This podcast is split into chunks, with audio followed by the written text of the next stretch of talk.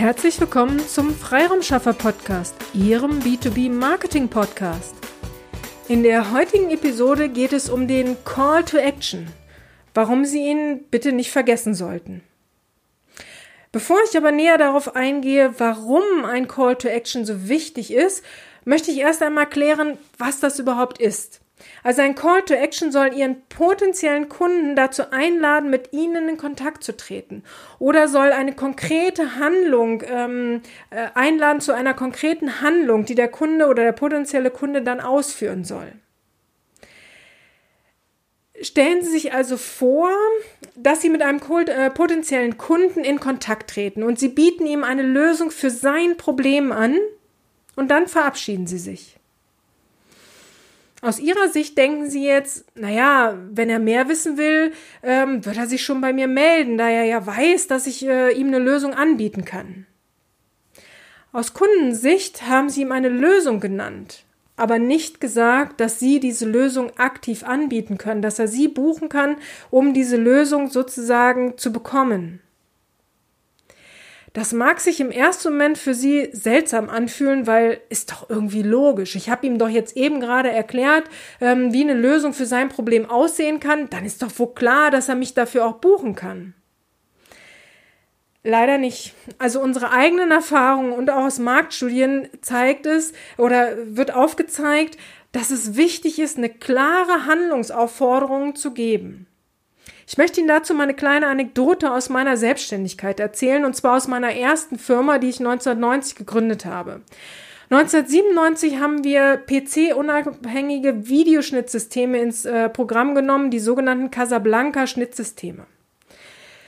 Ähm, irgendwann kam auch dann die Möglichkeit auf, dass man Newsletter verschicken konnte und ich habe das natürlich sehr gerne genutzt und habe dann in den Newslettern darauf aufmerksam gemacht, welche neuen Updates es gibt, welche Aktionen aus dem Hause Makrosystem, also vom Hersteller aus, geplant sind oder gerade aktiv sind und ähm, habe auf alles Mögliche in diesem Newsletter halt rund um das Thema äh, Videoschnitt aufmerksam gemacht und habe darüber informiert.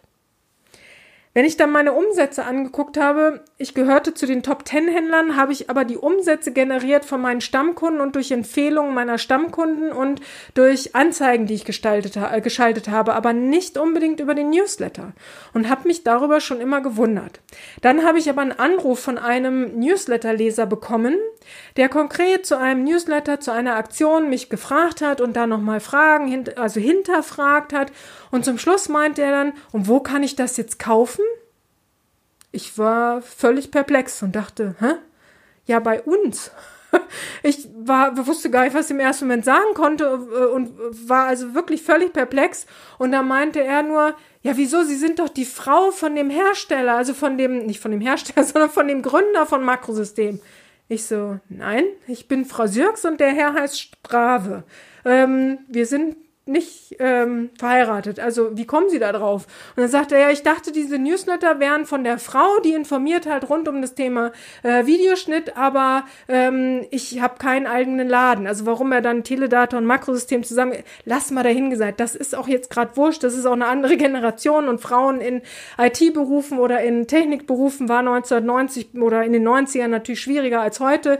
Das vergessen Sie jetzt mal alles. Was ich aber damit sagen will, ist, ich habe also super Newsletter, informative Newsletter verschickt, aber vergessen zu sagen, du kannst es bei uns kaufen.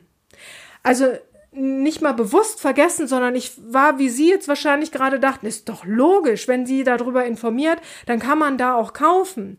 Nur das hat mir eben deutlich gezeigt, nein, es hätte die Handlungsaufforderung unter jedem einzelnen Aspekt sein müssen, also unter jedem Angebot, was da war. Ähm, Sie können bei uns bestellen per E-Mail, per Telefon.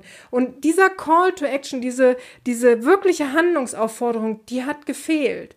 Und das ist das, was ich Ihnen so gerne mal mitgeben möchte. Schauen Sie doch mal auf Ihre Telefon- oder Gesprächsleitfäden auf Ihr Webinar? Haben Sie wirklich einen Call to Action oder äh, bieten Sie Lösungen an und, und sind bisher davon ausgegangen, dass derjenige dann ja wohl weiß, dass er bei Ihnen kaufen kann? Es wird auch einen Prozentsatz geben, die das dann wissen, dass sie bei Ihnen kaufen können. Nur nochmal, Studien zeigen, dass dieser Call to Action einfach unheimlich wichtig ist, damit der Kunde weiß, was muss ich jetzt tun, um zu der Lösung zu kommen. Und deswegen schauen Sie da nochmal kritisch auf Ihre ähm, Erstgespräche, Webinare, Vorträge, was immer Sie haben, wo Sie im Kundenkontakt sind, ob Sie wirklich einen Call to Action da drin haben, ob klar ist, dass Sie Lösungen aktiv anbieten können, dass man Dienstleistungspakete bei Ihnen kaufen kann. Also mir fällt zum Beispiel in Webinaren von meinen Trainern, Coaches, Dienstleistern auf, dass äh, die inhaltlich super Webinare machen, aber hinten raus dann zwar sagen, ähm, wenn Sie Fragen haben, können Sie sich gerne melden, aber es ist dann, dann wirkt es so manchmal wie der Experte kann Ihnen dann gerne noch einen Tipp geben, aber es ist nicht klar oder es wird nicht ganz deutlich, dass man ihn auch dafür buchen kann, für die Lösung, die er jetzt vorgeschlagen hat in diesem ganzen Webinar. Dann kannst du ihn auch buchen und das muss einfach klar noch als Call to Action hinten raus ähm, deutlich gemacht werden. Und das war das, was ich Ihnen mit der Anekdote und mit dieser Episode gerne nochmal an die Hand geben würde, dass Sie schauen, haben Sie diesen Call to Action? Haben Sie ihn in, in allen Varianten, also wenn Sie mit jemandem sprechen, wenn Sie ein Angebot verschicken, wenn Sie ähm, ein Webinar halten, wenn Sie Vorträge halten, äh, immer wenn Sie mit Kunden in, in, in ähm, Aktion sind, also wenn Sie mit Kunden zu tun haben, gibt es dann diesen Call to Action. Der kann ja unterschiedlich sein. Der kann eine Aufforderung zum Gespräch sein, zum Beratungsgespräch sein, zum Strategiegespräch sein. Es kann tatsächlich eine Aufforderung zum Kauf sein für ein bestimmtes Produkt. Aber es ist immer dieser Call to Action. Und da möchte ich Sie einfach bitten, dass Sie an diesen Call to Action nochmal ähm, denken und da nochmal sich kritisch hinterfragen, ob Sie das wirklich immer parat haben. In diesem Sinne, wenn Sie dazu Fragen haben, zögern Sie nicht, uns anzusprechen. Wir unterstützen Sie rund um das Thema Marketing mit ganz viel Herzblut und mit vielen Dienstleistungspaketen. Unsere Kontaktdaten finden Sie wie immer in den Show Notes. Na, wie war mein Call to Action? In diesem Sinne, ich wünsche Ihnen alles, alles Liebe und alles, alles Gute. Ihre Petra Sierks. Vielen Dank, dass Sie heute mit dabei waren. Wenn Ihnen diese Episode gefallen hat, dann freuen wir uns über eine Bewertung bei iTunes.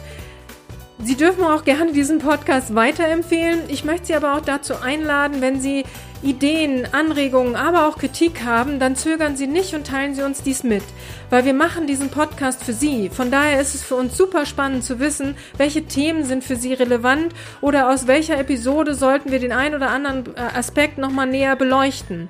Von daher zögern Sie nicht, teilen Sie uns dies super gerne mit, dann setzen wir dies gerne für Sie um. Vielen Dank und bis zur nächsten Episode.